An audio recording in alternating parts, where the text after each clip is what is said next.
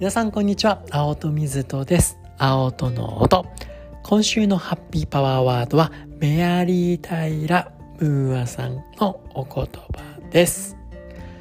冒険しなさい。間違えなさい。そうやって成長するんだから。痛みは勇気を育てるの。失敗しなくちゃダメ。勇敢になるための練習よ。というわけでねメアリーさんのお言葉なんかね奥深くていろんな重要なエッセンスが詰まってるなっていうふうに感じるんですね、まあ、脳の観点から今週の月曜日ハッピーマンデーでご紹介してますので気になる方は聞いてみてください。というわけで本日は火曜日。火曜日はですね雑学で、まあ、普段ね、いろんな本読ませていただいたり、いろんな方とこう対話させていただく中で学んだ気づきだったりを皆さんにご紹介させていただいているわけなんですが、本日はですね、あの、まあ僕がもうね、毎月頼んでいる、まあニュートンさんですね、まあ科学雑誌ですね。もちろん僕の専門外のことがいっぱい書かれているわけなんですが、そこでの気になったニュースから今週はね、ご紹介させていただけたらなというふうに思うんですが、いや、僕もこの世界めちゃくちゃ興味あるんですけどね、ロボット。ね、今ロボットの世界ってどうなってんのかなっていうのはですね、ちょっと気にはしていたんですけど、あの、そのことがですね、今回のニュートンさんにも出ていてですね、あの、いろんな学びがあったので、皆さんにも共有させていただけたらなというふうに思います。で、ロボットってもともと1920年にですね、チェコのゲスギ作家さん、カレル・チャペックさんがですね、チェコ語で強制労働、ロボタっていう言葉から来てるみたいですね。人の代わりにまあ仕事をしてくれるロボッターってところから、まあね、端を発していて、そこから実際に今ってね、本当に我々の人の代わりになってくれるようないろんなロボットが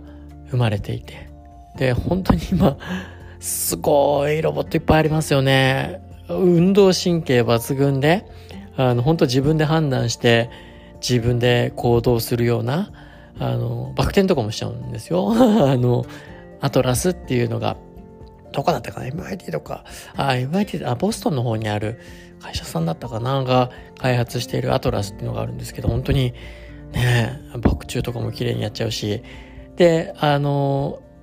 アトラスとかで調べるとおそらくね YouTube とかでも見れて僕も以前見たことあるんですけどうわなんか本当にパッと見えなんか中に人入って動いてんじゃない？っていうぐらい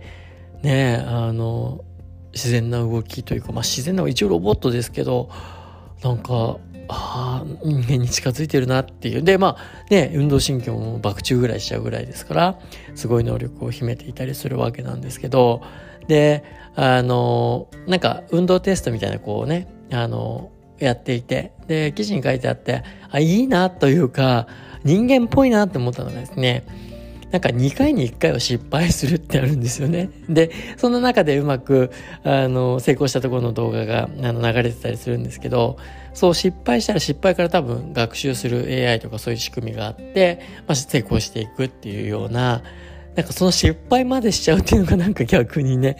人間っぽくていいなって、なんか全部が全部でうまくいっちゃうとかだと人間っぽくないですけど、かそういったとこも含めて、いや、そこからね、学習するシステムを持ってるみたいなことも、いやーなんか、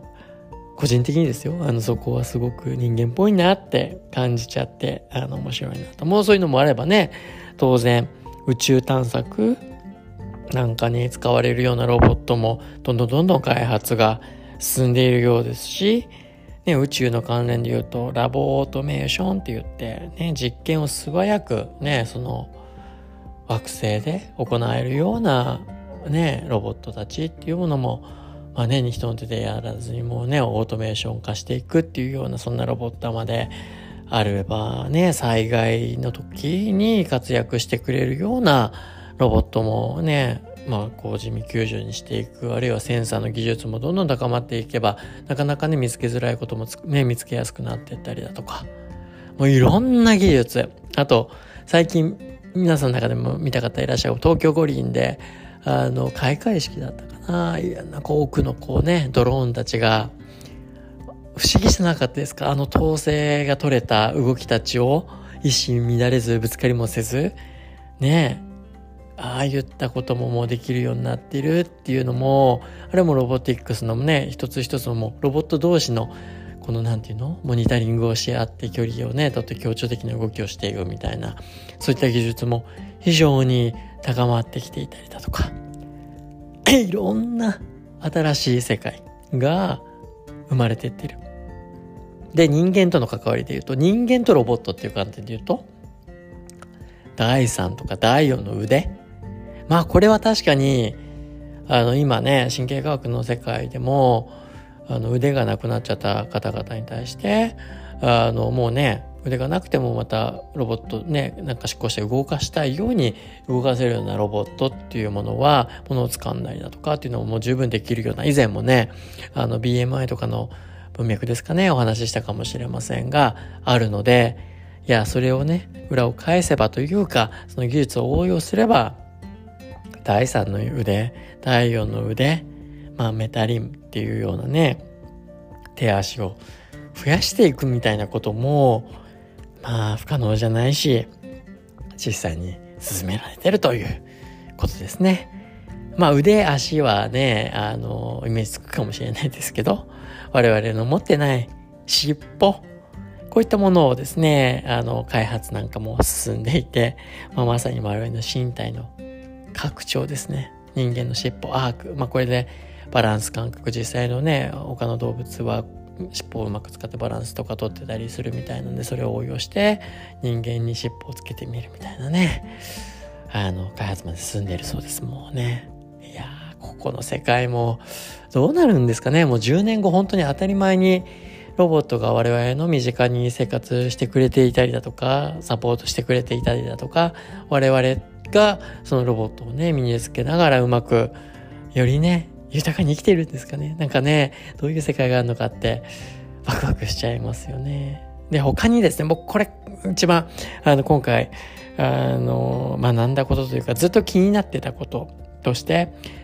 まあ、あの、ロボットっていうと、基本的にはね、あの、人間と違うって言えるところとして、無機物ベースというか、まあ、機械的なね、ものをベースに作られていくっていうこと。けど、この、ね我々生命体人間とかねあの動物って有機物がベースになってますよね。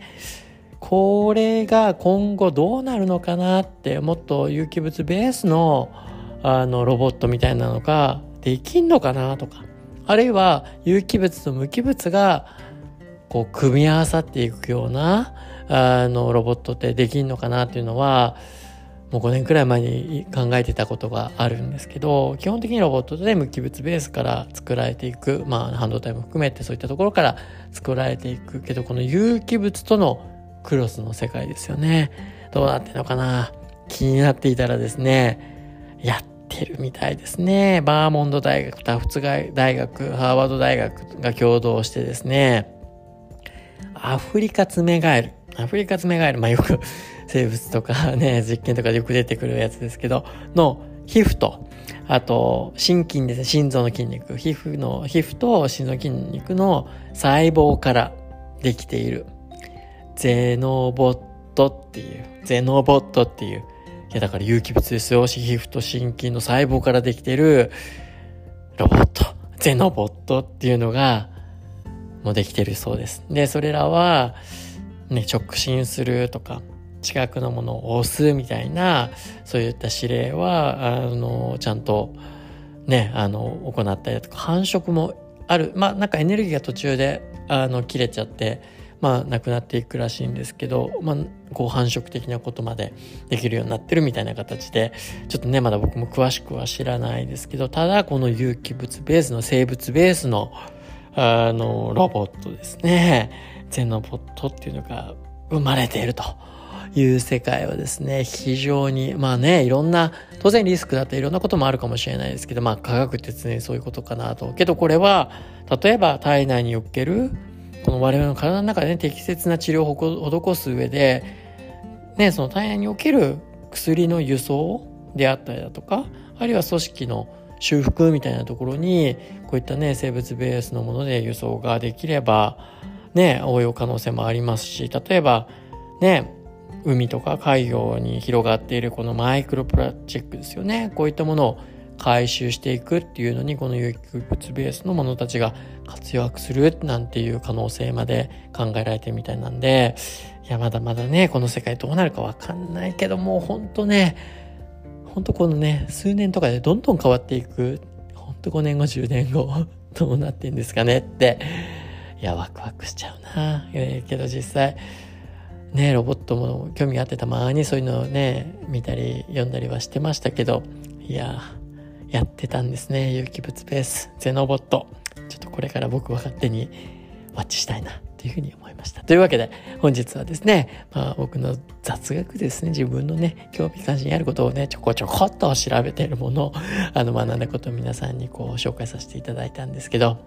ね、今の世の中のロボットたち。こんなのあるらしいですよというお話であったりとか、ね、先端のお話共有させていただきました。ね、もし専門の方いたらいろいろね、教えていただけたらなというふうに思います。というわけで、本日は以上です。また明日、皆さん明日はハッピーストレスのお話の内容ね、しようと思いますので、またお聞きいただけたらなというふうに思います。それでは本日はありがとうございました。青田の音でした。